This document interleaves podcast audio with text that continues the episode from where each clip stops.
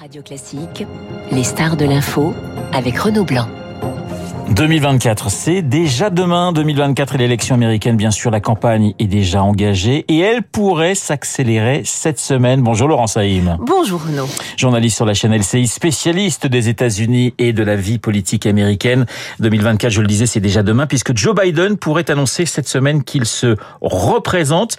Vous confirmez cette info développée par le Washington Post et par CNN alors je confirme en tout cas qu'il y a beaucoup de gens au sein de l'équipe Biden qui est en train de se constituer, une équipe de campagne, qui appelle les journalistes en disant attention, il va se présenter, tout est prêt, on n'a plus qu'à appuyer sur le bouton. Ce qui veut dire qu'il y a une vidéo qui a été faite, ce sera une annonce vraisemblablement virtuelle.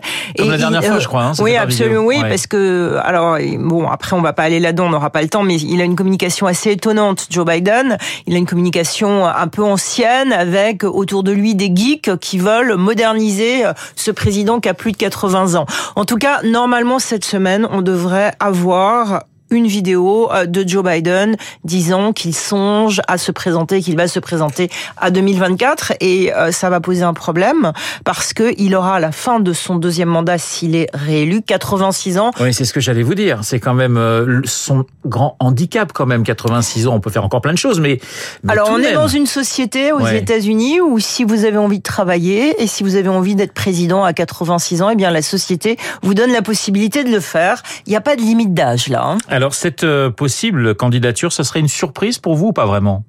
Non, c'est pas une surprise parce qu'ils ont personne, les démocrates, pour plein de raisons. Et ils ont besoin de canaliser un électorat démocrate qui est un peu perdu en se disant, bon, il est vieux Biden, mais il y a qui d'autre? Et donc ils sont obligés euh, en ce moment par rapport à l'effet de Trump, par rapport à cette omniprésence de Trump tout le temps, euh, de se dire bon voilà, on va annoncer ça parce que ça va contrecarrer un peu euh, ces médias qui continuent, qui reprennent le côté on ne parle que de Trump. On va parler de Trump dans un instant, mais il irait justement parce que c'est son souhait ou parce qu'il n'y a pas trop le choix du côté du parti de l'âne alors, il n'y a pas trop le choix. Et il n'y a pas trop le choix pour différentes raisons. Euh, la première, c'est MeToo. Vous savez, quand vous êtes un homme politique, maintenant aux États-Unis, vous devez être irréprochable. Et il faut trouver un homme politique ou une femme politique qui euh, est capable euh, qu'on aille enquêter sur son passé, de voir ce qui s'est passé quand euh, cette personne avait 16 ou 17 ans. Et s'il y a la moindre chose, il y a des cabinets maintenant qui sont spécialisés pour être sûr que vous êtes parfait. Et si vous avez à un moment dérapé en prenant un verre de trop, en fumant quelque chose qui est illégal, en tapant sur les fesses d'une femme il y a 35 ans, eh bien ça peut vous empêcher, dans l'époque actuelle américaine, euh, de faire une campagne. Et donc c'est très compliqué pour les démocrates de trouver la personne parfaite. Il y a plein de personnes, mais elles sont pas complètement parfaites. Laurence, il y a quelques années, on disait bon, Joe Biden élu, donc il aura 81 ans en novembre, et puis ça sera peut-être sûrement sa vice-présidente Kamala Harris qui prendra la suite. C'est un échec Harris finalement depuis euh, depuis que Biden est à la Maison Blanche Médiatiquement, oui, parce qu'elle est pas bonne dans les médias, mais sur le terrain, elle est très bonne. Et elle fait en ce moment quelque chose qu'il faut surveiller, que moi je surveille depuis un an. Elle va dans les petites villes pour parler de l'avortement, qui est un sujet primordial pour la campagne présidentielle et pour la société américaine. Et ce qui s'est passé euh, dans les mi-termes, où on a tous été un peu surpris de voir euh, finalement que les démocrates n'étaient pas complètement battus, c'était aussi à cause de Kamala Harris, qui loin des caméras va dans les petites villes et parle de l'avortement. Et les femmes votent aux États-Unis c'est un vote très important. Donc oui, elle est pas bonne devant les caméras. Elle a un caractère épouvantable. Elle a vraiment des problèmes au sein de son équipe. Elle, ses collaborateurs la quittent en permanence. Mais sur le terrain, sur l'avortement, elle fait du bon boulot. Mais ça veut dire qu'elle a quelques ambitions? Alors ça, pour 2024 on ne sait pas ce qui va se passer côté démocrate, parce que ça va dépendre de Biden. Est-ce que Biden va lui dire cocotte, j'y vais, donc toi. mieux pas qu'il lui dise cocotte, parce que. oui, ce sera politiquement incorrect. Mais en tout cas, vous savez, Biden, il est, euh, c'est quelqu'un qui, euh, euh, en apparence, a l'air très fatigué, très vieux. je rappelle quand il bégaye qu'il est bègue et qu'il a lutté contre cet handicap toute sa vie.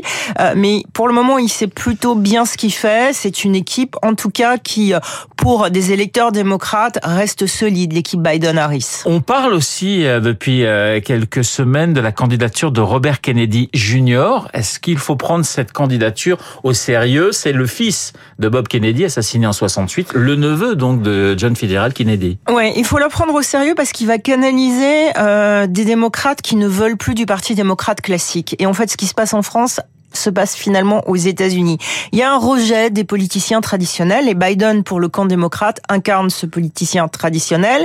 Et Robert Kennedy, c'est quelqu'un qui a beaucoup de choses pour lui. D'abord, il est jeune, il n'a pas 70 ans, il a un peu moins. Deuxièmement, il adore l'environnement, c'est un avocat spécialiste de l'environnement qui est très connu par une génération passionné de la lutte contre le réchauffement climatique. C'est vraiment un activiste. Troisièmement, évidemment, il a, je le répète, le nom de Kennedy pour lui. Et quatrièmement, et ça c'est peut-être quelque chose que vous ne savez pas, il est très anti-vax. Oui. Et il y a une partie de l'Amérique, hein, limite, ouais. ouais. Et, mais il y a une partie de l'Amérique qui dit attention, les vaccins, c'est du poison. Et donc, il incarne cette Amérique dont on parle pas assez souvent, qui existe, qui est une Amérique activiste.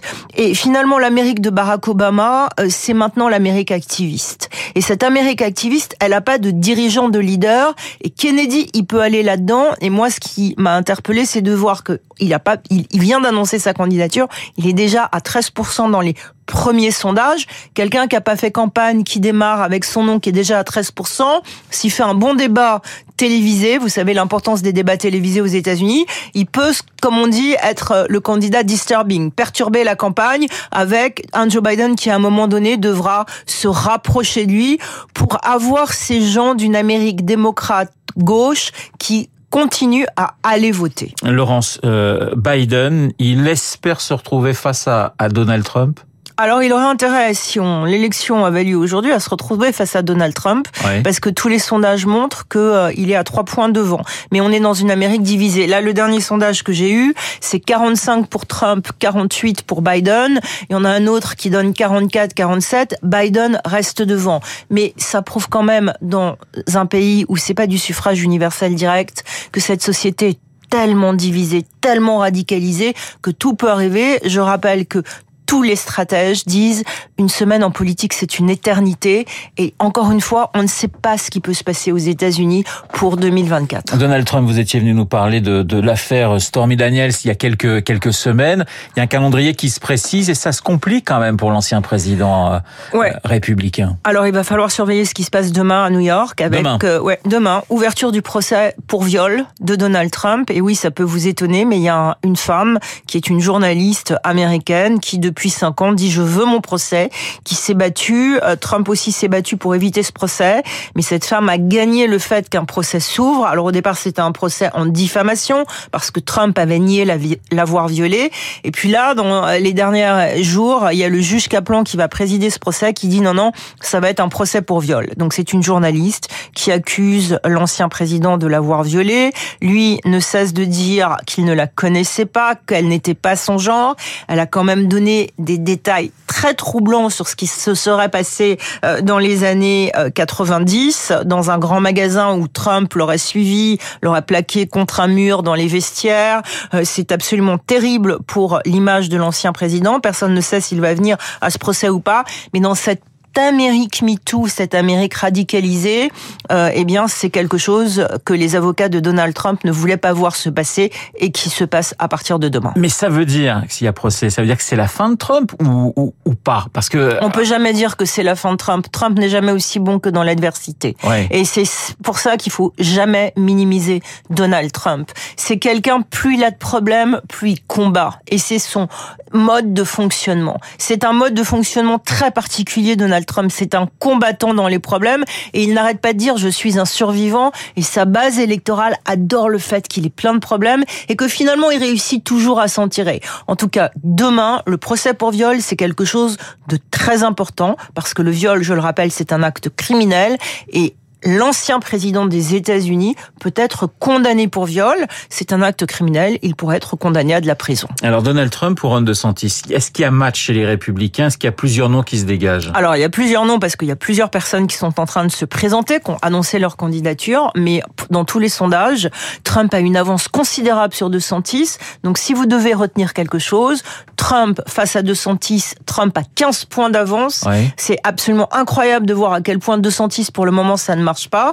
Mais Trump contre Biden, c'est Biden et ça montre à quel point cette Amérique peut être aussi un peu contradictoire. Les indépendants continuent à soutenir Biden et Trump, pour le moment, il est derrière Biden. Vous, vous avez parlé, Laurence, d'une Amérique divisée, fracturée. Mmh. Ça, c'est l'échec aujourd'hui de, de Joe Biden de ne pas avoir réussi à réconcilier en quelque sorte deux Amériques? Ouais, il y a quelque chose qui marche plus dans l'Amérique. Je crois que l'Amérique qu'on observe actuellement, dont on parle un peu moins en France, c'est plus l'Amérique des années 90. C'est une Amérique complètement différente. C'est une Amérique qui a d'autres problèmes, qui a une autre manière de penser, et avec encore une fois deux sociétés qui euh, ne se parlent plus, qui ne s'habillent plus de la même manière, qui ne se nourrissent plus de la même manière. C'est des petits détails, mais vraiment maintenant, chaque fois que je vais là-bas, je suis frappée de voir à quel point cette société est radicalisée. Vous savez, la force de l'Amérique c'est toujours de s'unir dans les problèmes. Lorsqu'il y a eu le 11 septembre, au-delà des clivages politiques, tout le monde s'était rassemblé. Et eh bien maintenant, on peut s'interroger s'il y avait une catastrophe aux États-Unis, est-ce que ces deux Amériques